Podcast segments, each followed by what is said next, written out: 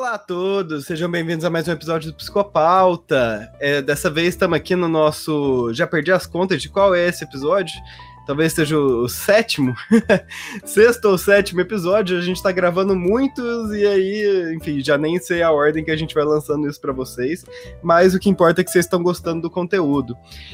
E por dificuldades técnicas dessa vez, dos nossos participantes, dessa vez estou só eu aqui. Mas não vamos fazer um episódio menos especial para vocês por causa disso, não é mesmo? Para quem não me conhece, meu nome é Rafael Dutra. Como prometido, a gente tá com vários convidados bem legais nessa temporada. E além de tudo, agora antes de começar, eu queria lembrar você de clicar ali para seguir o nosso Spotify isso é muito importante porque sempre que a gente lança um episódio novo, você vai ficar sabendo e não vai ficar dependendo de outras redes sociais para avisar você que o episódio saiu. Então, tá ouvindo esse podcast? Clica ali no seguir já que todo lançamento a gente tá lançando episódios semanais. Todo todo lançamento você vai ser o primeiro a saber ali do em primeira mão, né? E essa semana estamos aqui conversando com Márcia Teixeira, que é psicanalista, coordenadora da área de psicanálise, filosofia e teologia do Instituto Ciente. Vamos bater um papo legal aqui com a Márcia. Ela tem vários projetos sociais, mas vou deixar ela falar disso com vocês, né? Márcia, seja bem-vinda. Obrigado, Rafael. Boa tarde, boa tarde a todos. É um prazer estar aqui. Né? Fui indicada por um amigo querido, Pátia Urbano, grande quadrinista, um grande divulgador da psicanálise. Estou aqui para ajudar, responder. Sou novata nisso, como falei para, o Rafael. Estou um pouco aqui tensa, mas vamos lá. Bom, Márcia, é... começa falando para a gente da sua trajetória profissional, então, como você chegou até a psicanálise, a filosofia, a teologia, todos os seus estudos, né? E antes disso, você comentou do Pátio, mandar um grande abraço aqui pro Pátio também. É, quem não sabe, o Pátio é o criador dos quadrinhos do Filho do Freud. Participou com a gente aqui de um episódio da nossa segunda temporada, que vocês também podem encontrar aqui no Spotify, que é sobre o processo criativo dele dentro do Filho do Freud. E, mas enfim, Márcia, vamos. Começa falando quem é você aqui pra, pra gente, pra quem tá te ouvindo. Então, na verdade, a psicanálise ela veio de encontro a mim mais do que eu fui à procura dela, né? A minha vida toda fui empresária, é, trabalhei em comércio e, determinado tempo, encerrei aquelas atividades e voltei a estudar. Estava lá no meio dos estudos da teologia, que é a minha primeira formação, e alguém falou: não, mas você precisa conhecer a psicanálise gente, eu não, sabe, nem, nem, nem cogitava. Não, precisa sim, você tem que estudar. E eu fui, comecei a estudar a psicanálise, fiz duas formações em psicanálise e continuo, né? Porque inclusive é um mote do nosso instituto aqui que a formação tem que ser continuada, não tem como parar, não tem como, ah, pronto, aqui cessou, já sei tudo sobre esse assunto, não, a gente precisa estar dando essa continuidade. E assim foi. E fui me apaixonando, e o que eu percebi, né, dentro desse, dessa minha formação em psicanálise, percebi que a psicanálise, por conta de ser um curso livre, a formação em psicanálise é um curso livre, né? É, diferente é uma formação em psicanálise para uma pós-graduação universitária em psicanálise. São duas coisas distintas, né?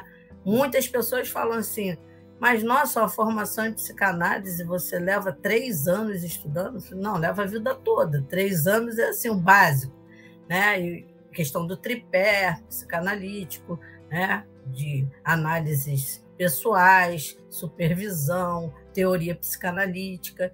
Então, é, havia essa diferença, mas também percebi que, por ser um curso livre, não há muito controle sobre essa formação. É, a impressão que dá é que é uma formação que nunca termina realmente. É você. Você dá para dizer que é psicólogo depois de cinco anos de curso. Agora, uma pessoa para ser psicanalista, acho que deve dar, uma grande insegurança né, no momento que você diz, eu sou um psicanalista. Poxa, será que eu. Tá.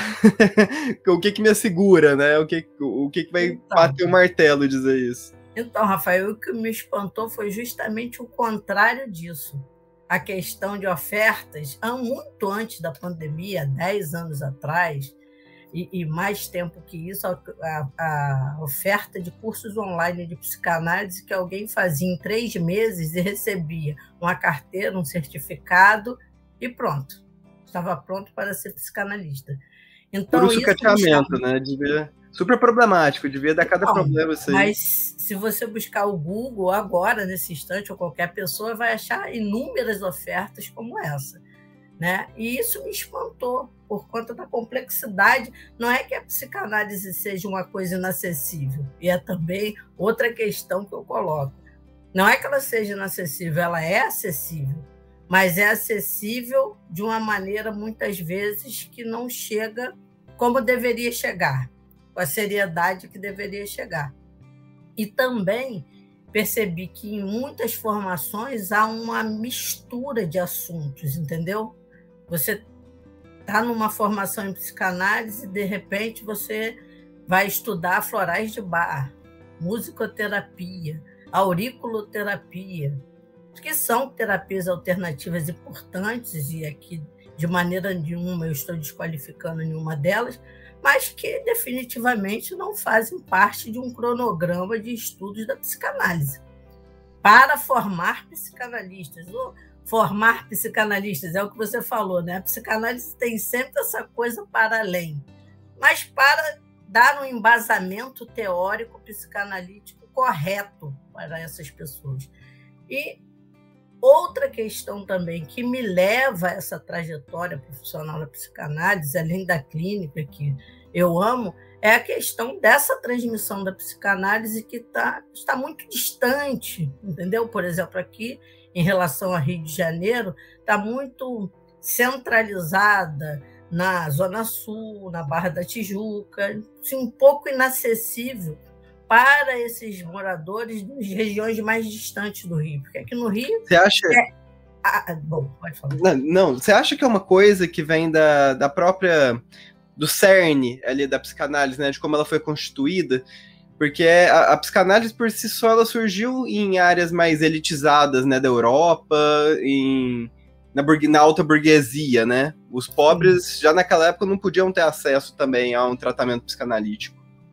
É, o que Freud defende que seja, que haja esse acesso, inclusive que seja uma coisa financiada pelo Estado, né? Que nos postos de saúde, vamos dizer hoje, nas clínicas da família, que são estou falando assim numa linguagem aqui de Rio de Janeiro, mais, né? Nós temos clínicas da família, postos de saúde, que tivesse, é, que fosse é, oferecido esse tipo de terapia pelo governo, pelo Estado. Mas não é o que acontece, não é o que aconteceu durante toda a história da psicanálise até hoje, 10 de novembro de 2021. O que se tenta fazer é alguma coisa. Então, quando eu falei que é, inicialmente, o primeiro local que eu montei o Instituto de Psicanálise foi em Santa Cruz, no Rio de Janeiro, que é o último bairro da cidade do Rio de Janeiro.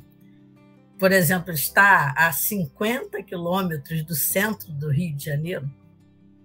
Né? As pessoas falam: você é louca, como é que você vai montar um, um curso de psicanálise, inclusive por questão do poder aquisitivo do entorno daquele local. Eu falei, então, mas vamos lá, vou tentar, vou tentar quebrar isso aí. E foi dando certo, dando certo. Depois de um tempo, eu me mudo para um outro bairro, que aí é mais intermediário entre. É, ele é um meio de zona oeste do Rio de Janeiro, porque tem a zona oeste, Barra da Tijuca, Recreio, e a zona oeste, os outros bairros mais da periferia, né? que é Pedra de Guaratiba, e em Pedra de Guaratiba eu estabeleço o, o Instituto por um bom tempo, bons anos, e levo todas essas pessoas que hoje são. Tive o privilégio, inclusive levei o Christian Dunker lá. Bom, é, disso tudo aí, uma questão acho que fica é de como que é, né, atuar na, nessa formação de psicanalista no Brasil, como foi essa experiência para você, como que ainda está sendo nessa né, experiência para você, quais são as dificuldades, empecilhos, vitórias até, quais são, o que que te então, faz, né, te dar esse gosto? Vou começar pelas vitórias, né? A vitória é perceber que alguém que inclusive se pensava incapaz de acessar isso, não, a psicanálise é uma coisa muito distante. A psicanálise não é para mim, é para intelectuais, né? E você levar a pessoa a gostar daquilo, não, não uma indução, mas pelo prazer de conhecer, de bons professores, uma boa transmissão, de uma programação de grupos de estudo, de leitura. E essa é a vitória. Mas o que é atuar na formação de psicanalistas no Brasil? Ah, primeiro que tem um, um cismazinho que para você ser psicanalista, você tem que ser médico ou psicólogo, né? que é exigência de algumas sociedades.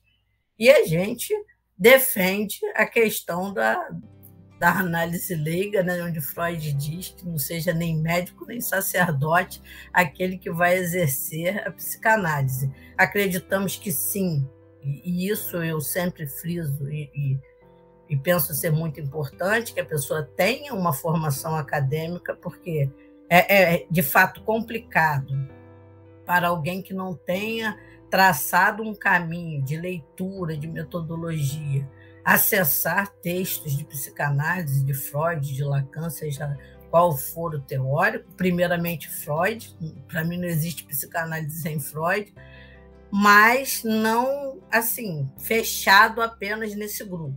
Então, a primeira dificuldade de atuar na formação é essa porque muitas vezes nós que já estamos num caminho, num percurso na psicanálise, quando alguém questiona, você é psicólogo? Aí você fala, não, minha formação é filosofia.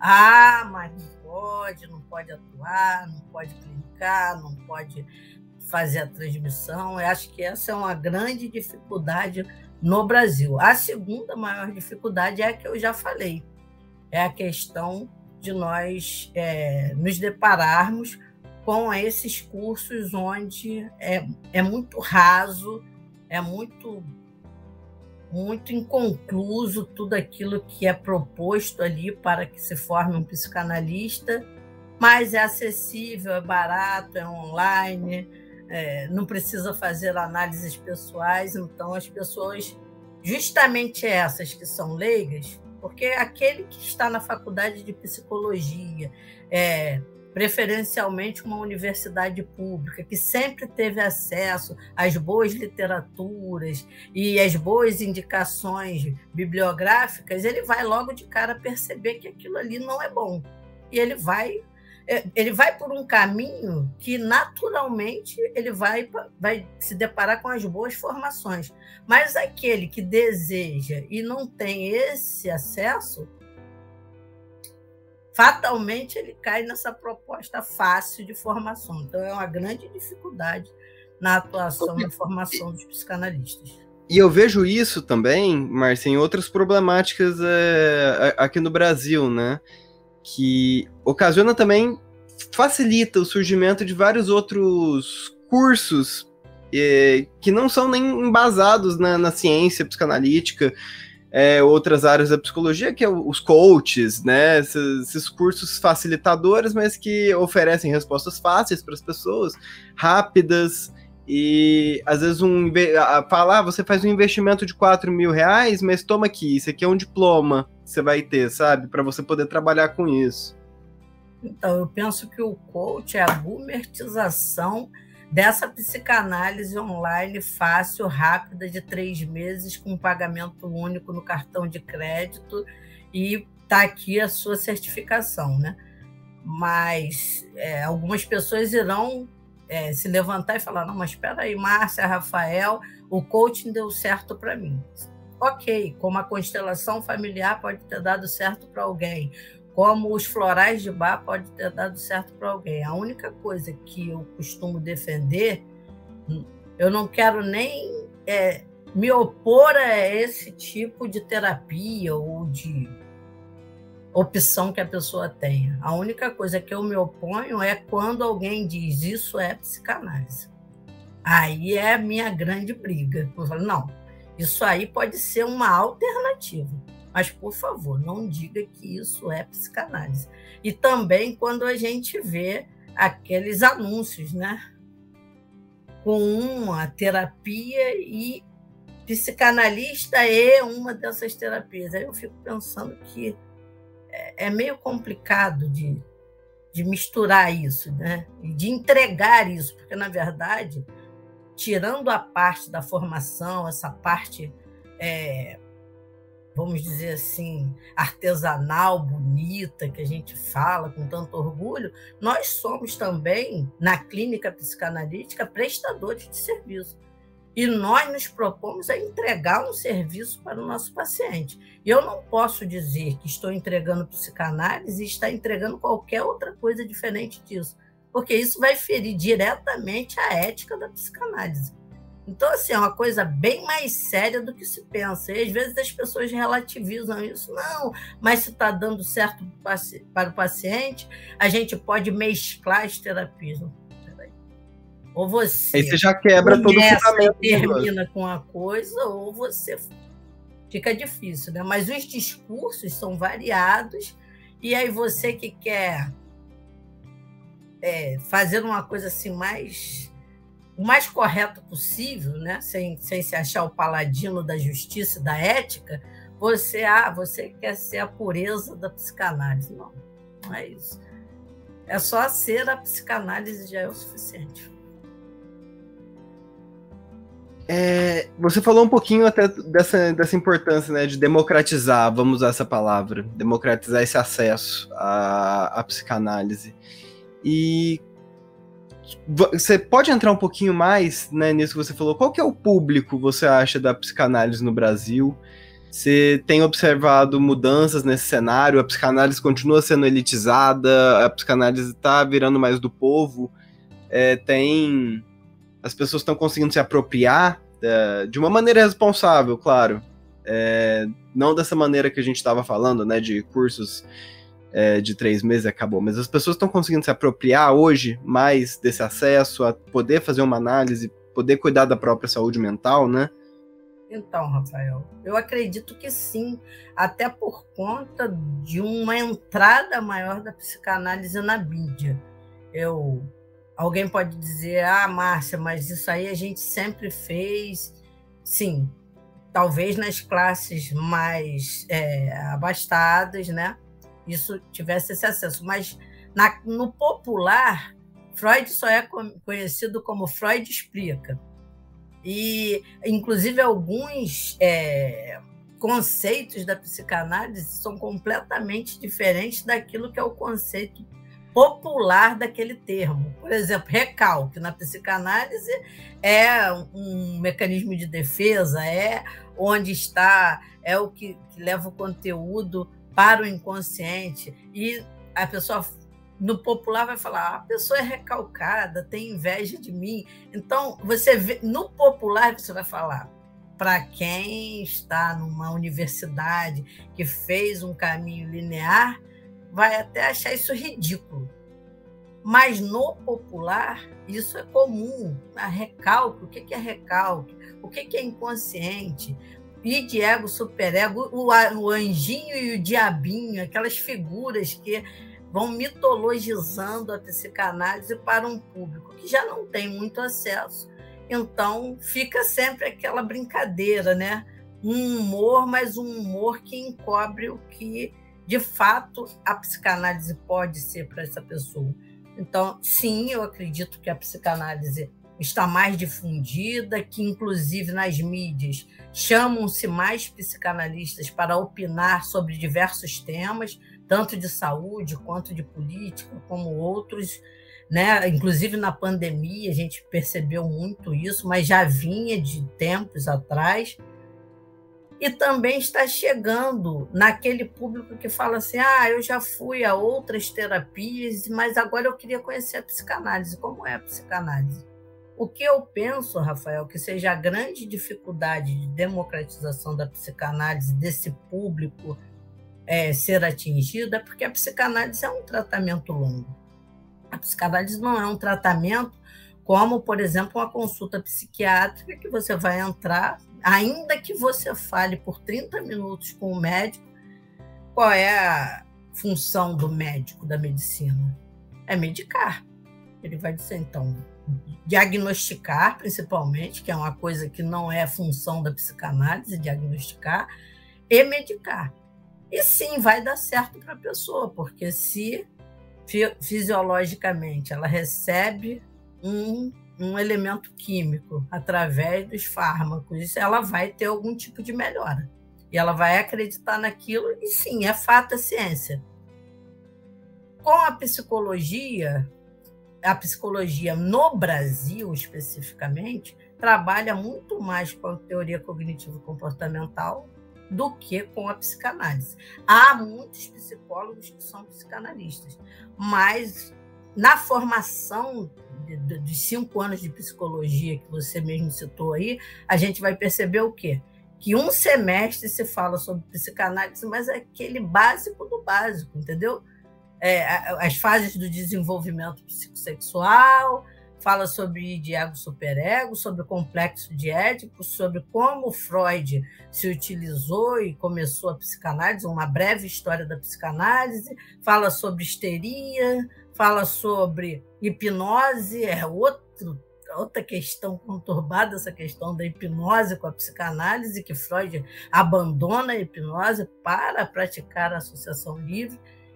Mas é isso entendeu? Então, as pessoas não sabem muito o que é um tratamento psicanalítico e confundem com os outros tipos de terapia, que são terapias mais breves, terapias mais rápidas.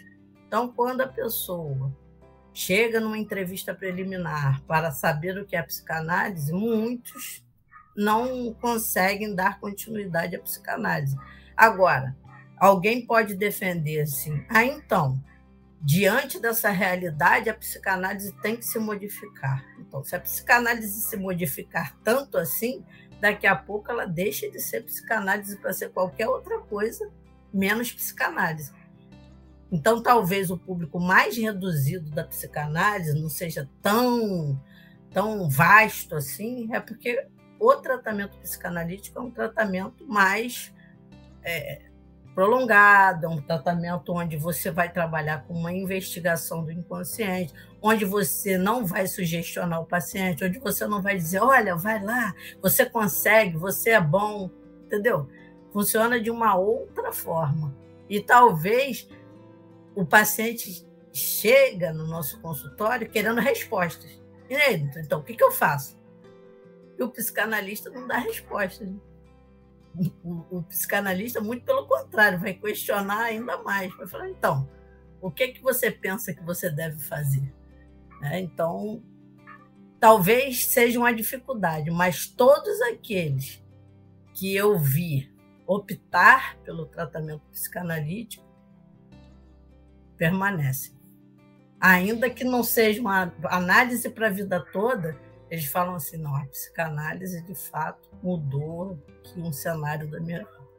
Ô se você falou que você começar, vocês começaram, né, o instituto perto de bairros mais periféricos do Rio de Janeiro. Sim. E qual foi a, a, a mudança? Você viu se ocasionou alguma mudança, né, na por ter uma, um instituto de psicanálise, vocês ofereciam, não sei, bolsas, é, algum acesso, uma facilitação do acesso ao estudo na, no instituto de vocês? Como que era isso? Ele, tipo, qual, como era o impacto desse instituto na, na comunidade, na, na, né, no meio ali, na vida das pessoas, a partir do momento que a psicanálise surge ali? Você viu alguma coisa? Primeiro, uma curiosidade muito grande para saber o que, que é isso. E assim, das pessoas que se propuseram a participar, eu posso dizer assim, da minha parte, da parte do Instituto, a gente observava muito a condição daquela pessoa, né? Porque muitas pessoas iniciaram E no decorrer do curso tinham problemas e era conversado caso a caso. Dizer para você, ah, a gente fez um programa de bolsa 100%. Não, não fizemos isso. Até porque acredito, Rafael, pode ser paradoxal com a proposta de, de democratização, mas acredito que a psicanálise é, trabalha muito com o desejo do sujeito. Então, se ele quer aquilo, ele vai buscar de alguma forma, ele vai negociar, ele vai conversar com a direção, o que, é que pode ser feito para permanecer, entendeu? Porque, por exemplo, eu vou te dar um exemplo. Nós fizemos, sim, convênios com, com instituições públicas para atendimento gratuito, principalmente o tratamento infantil.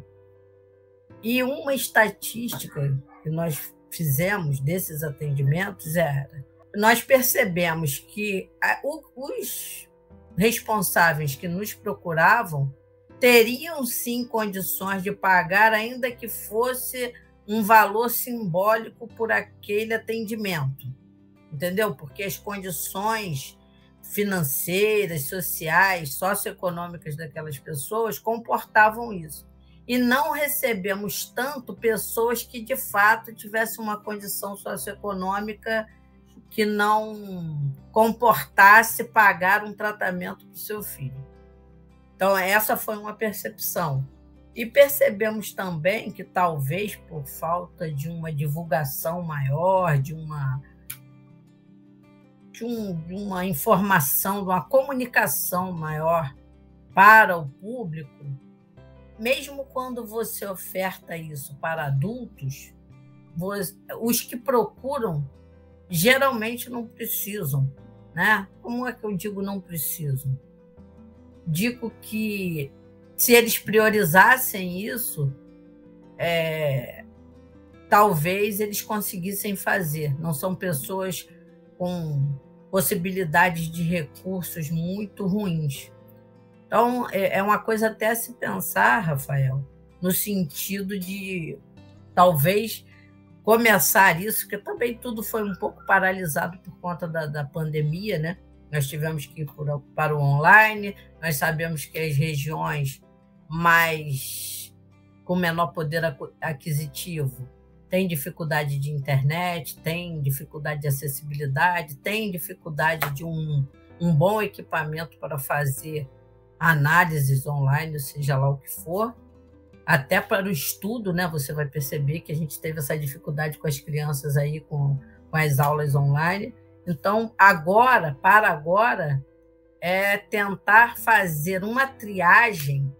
Até nós temos no nosso instituto uma assistente social para fazer uma triagem socioeconômica mais mais elaborada desse atendimento, porque você oferta mas quem vem procurar geralmente é aquele que, entre aspas, não precisaria usufruir daquele benefício, usufrui em lugar daquele outro que, de fato, não teria condições. É, é, é... Às vezes as pessoas questionam essa minha fala, mas eu falo por experiência de vivência, entendeu? Tudo aquilo que eu vivi e que constatei. Sim, você fala de uma experiência que já aconteceu, né? Provavelmente. Então, assim, você vai aprendendo assim, olha, tem que ter alguém para averiguar isso aqui, né? Tem que ter alguma maneira. Infelizmente. Mas. Tem uma viagem socioeconômica para que, de fato, aquelas pessoas que não têm condição possam receber o benefício. E isso acho que em muitas instâncias, né? De muitos programas sociais, desde você novinho, eu vou fazer 50 agora em dezembro, desde o antigo tique do leite, lá atrás, que as pessoas ganhavam e usavam para outras coisas, menos para comprar o leite. Né? Então, isso é comum na sociedade. Cabe a gente que está ofertando um, um benefício tentar fazer o máximo possível né?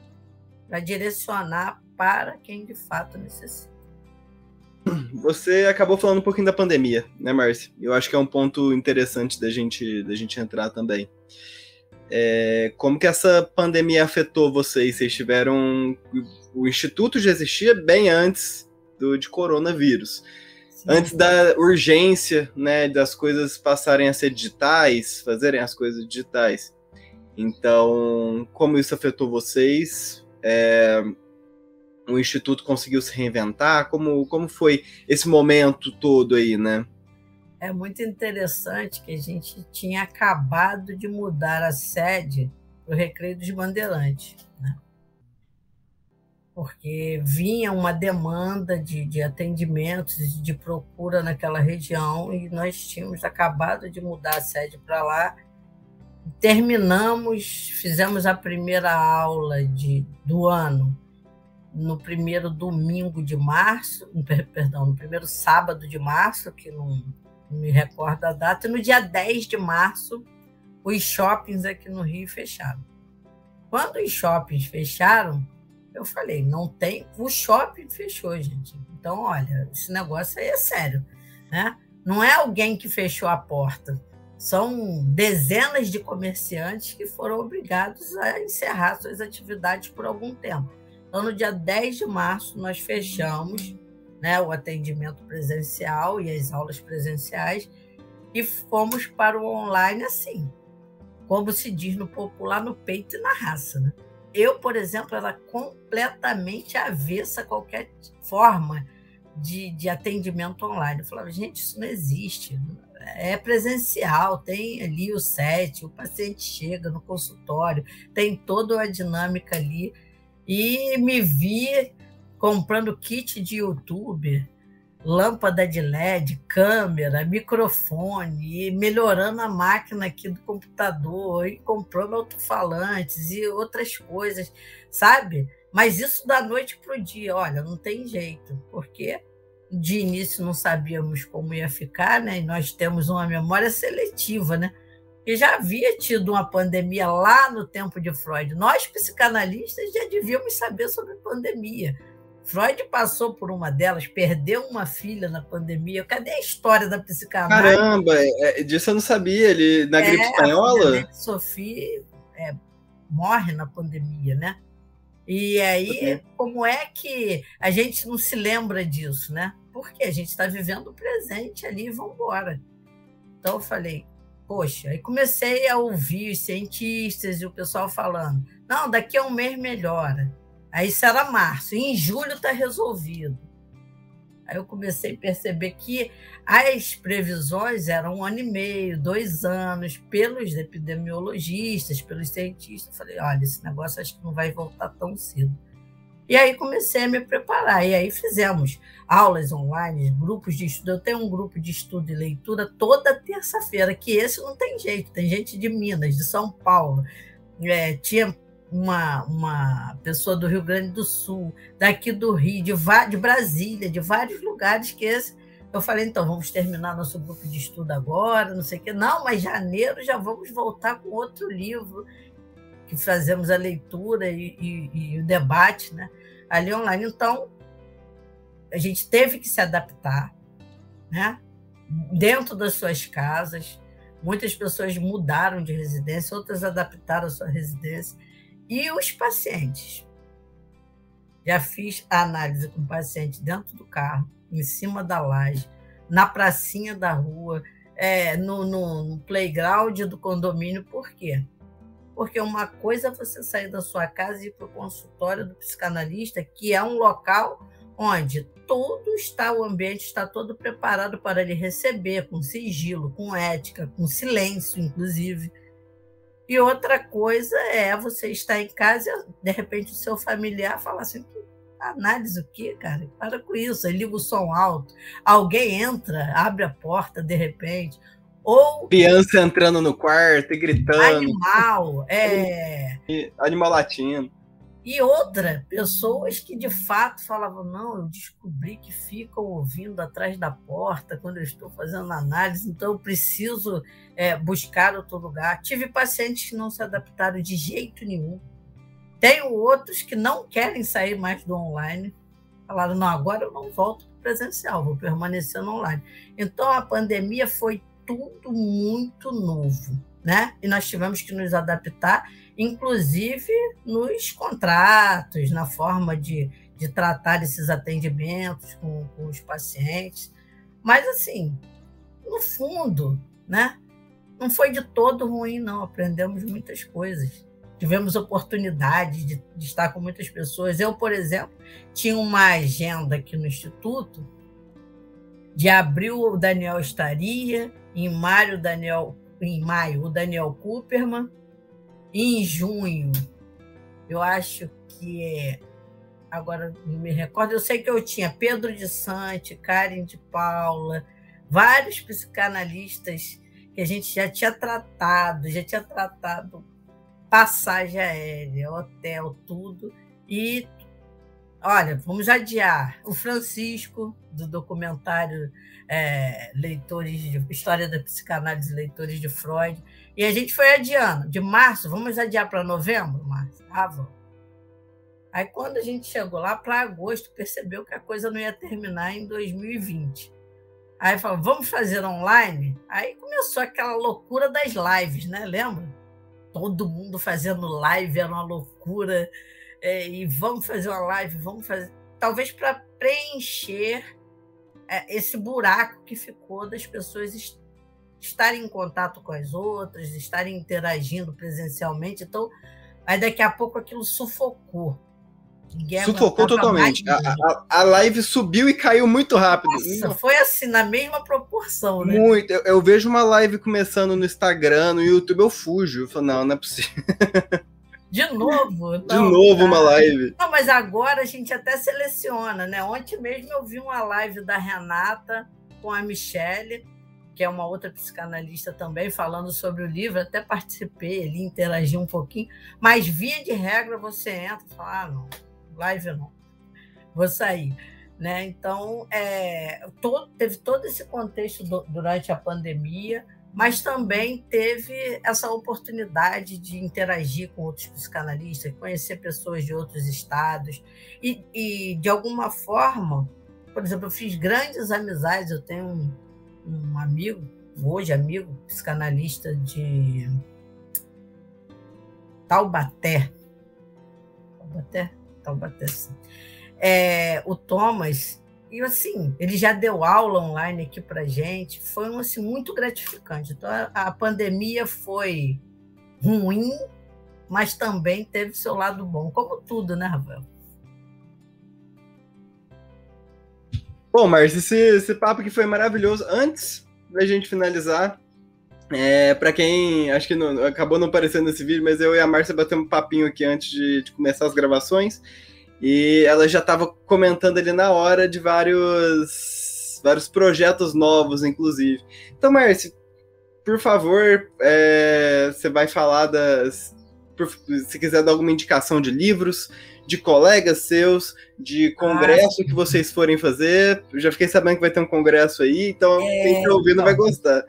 Estamos aqui vendo, né, no Rio de Janeiro, nós estamos com a população, um grande percentual já vacinada com segunda dose. Nós, profissionais de saúde, que aqui os psicanalistas foram incluídos nessa, nessa categoria né, de profissional de saúde também. Por exemplo, nós já estamos tomando terceira dose, né? já temos psicanalistas do Instituto que já tomaram terceira dose, dose, dose de reforço então, a gente está planejando para 2022 uma coisa ousada, que é um congresso popular de psicanálise, né?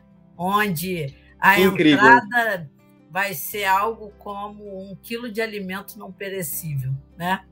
Ou seja, os primeiros que chegarem é, é estão inscritos, né? Óbvio que vai ter uma organização de inscrição e tudo, por formulários, mas, assim, a gente quer justamente através desse congresso, inclusive o Pátia, já vou dar aqui de primeira mão, o Pátia é um dos palestrantes, vai falar sobre psicanálise e humor, né?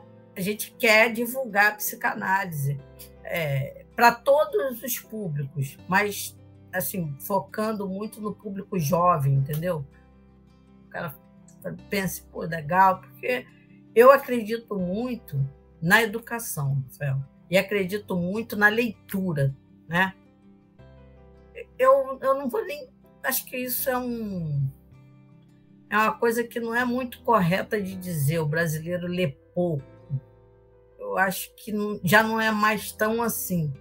Mas se você puder difundir assuntos, né, dentro de um, de um seminário, de um congresso, onde a pessoa tem uma curiosidade de falar, vou ler sobre isso aí. Nem que seja para refutar. Eu vou ler, nem que seja para criticar, mas leia. Então já vai ser um avanço, né? Entre outras metas. Agora, para indicar, você falou assim, né? Conversamos antes, você falou assim: ah, indica autores, literaturas, então eu vou indicar aqui uns amigos, porque eu sou muito disso. Eu gosto muito de indicar meus amigos. Eu vi o Roda Viva com Wagner Moura esses dias atrás, aí, não sei se você assistiu, e começaram a perguntar. Né? Wagner né? Moura é maravilhoso, inclusive. Então. Venha, Wagner. Eu vou eu queria encontrar uma desculpa para chamar o Wagner Moura para participar desse A vida, rapaz. Olha, deixa eu te contar, ainda dá tempo de eu contar um. um Com certeza, conta aí. Uma coisa aqui. Então, Com vou certeza. te contar aqui sobre o Francisco, que é o autor desse documentário aqui, Histórias da Psicanálise e Histórias com E. Né? HE, da psicanálise Leitores de Freud, Francisco Capuladi, que é de Campinas, que é uma pessoa fantástica. Eu falei, cara, eu preciso. Eu achei fantástica a ideia dele fazer um documentário sobre Freud, um brasileiro falando, e quem fala aqui no, no documentário é, são tantas personalidades da psicanálise tantas pessoas que fizeram projetos excelentes, como Pedro Eleodoro, que fez é, as obras incompletas de Freud, com um organizador, né, com um grupo onde os, os livros são temáticos, né? Eles pegam um, um, um, tema e compilam aquele tema numa edição com os textos de Freud, inclusive é, os textos traduzidos direto do alemão. Isso aí, essa mesmo. Então, eu acho fantástico. Ah, a, a, edição da Autêntica é incrível. É e incrível. acompanho todas as. Quando lança, tem um pré-lançamento, eu tenho todos os livros, né? E o Pedro está aqui no documentário explicando também sobre esse projeto e outros, né? Então, eu achei assim, uma coisa fantástica. Eu fui no Facebook Falei, você viria ao Rio de Janeiro para falar sobre o documentário? Aí o Francisco falou, iria. E aí a gente se comunicou pelo Facebook. Você está aí falando, eu quero um jeito de chegar no Wagner Moura. Vai lá na rede social do cara e fala, olha, o não você já tem, Rafael. O não você já tem, entendeu? E ah, falei ah, que através do Francisco fui conhecendo outras pessoas através do Francisco, conheci, é, conheci o Daniel Omar Pérez, que inclusive já fez um podcast com vocês aí, né? O Daniel. Ele tem vários livros escritos, mas esse dessa coleção para ler Freud, O Inconsciente, Aonde Mora o Desejo, é fantástico, eu indico. E aí tem uma pessoa que eu gostaria muito de falar dele aqui como indicação, que é o Adriano da editora Zagodoni. Não sei se você conhece essa editora. Ela é uma editora paulista que hoje eu vou te dizer que vejo como assim um dos grandes investidores na literatura psicanalítica. E aí eu chego ao, ao Adriano através do Christian Dunker. Porque eu falei com o Francisco, falei, poxa, Francisco, será que o Christian Dunker não viria aqui? Ele falou, Vou tentar ver, falar com ele. E aí foi. Você entende por que, que eu gosto muito dessa coisa de fazer o contato, de ser a ponte, de ser comigo aconteceu assim. E o Christian me apresenta o Adriano. O Adriano é um grande amigo que eu tenho em São Paulo.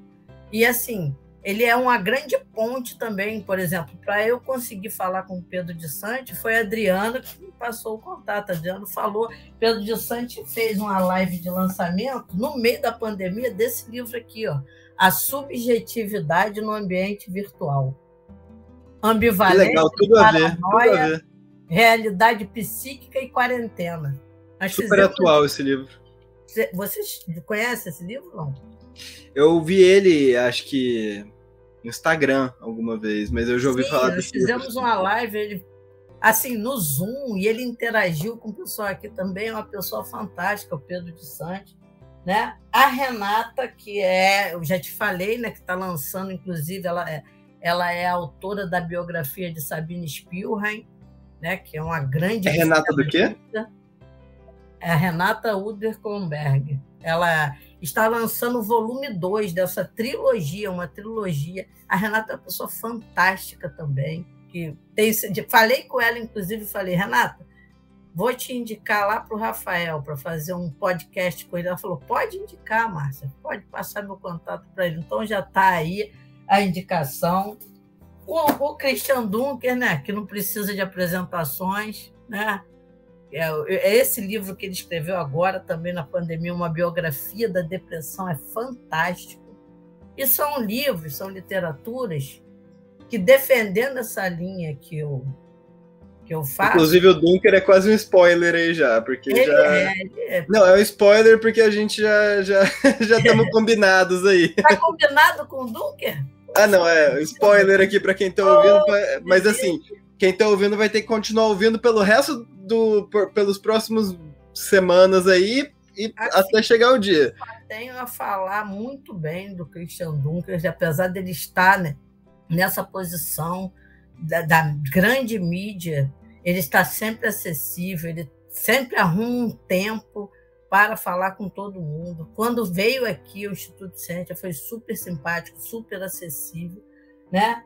Tem a Karen de Paulo e o Daniel Cooperman, que tem esse livro, inclusive da editora Zagodani, que eu recomendo muito, Atendimento Psicanalítico da Depressão, que são casos clínicos sobre depressão, mas em atendimento psicanalítico é um livro fantástico. O Leandro dos Santos, que eu falei para você lá do ABC, que escreve A Psicanálise no Brasil, antes e depois de Lacan, esse livro também é fantástico do Leandro. O Leandro faz um trabalho também de popularização da psicanálise lá no ABC, é uma pessoa que eu recomendo. Tem uma coisa fantástica sobre psicanálise de um autor aqui do Rio de Janeiro, um amigo nosso também, que é falar da psicanálise na velhice, né? Você fala assim, ah, mas a pessoa já está velha, vai fazer análise para quê? Vai mexer nisso aqui. E o João Bosco Carneiro escreve O Sujeito no Tempo da Velhice, também da editora Zagodoni. João Bosco é um cara fantástico, ele faz isso aqui como um projeto de pesquisa de campo, porque ele é um, um psicólogo, um psicanalista que trabalha em, em asilos aqui no Rio de Janeiro, né? Tem esse contato, é muito legal. A Maria Nossa, Lívia Turim Moreto, sobre a abordagem psicanalítica do sofrimento nas instituições de saúde. Ela dispensa apresentações também. Ela é, é do Hospital das Clínicas de São Paulo, da USP.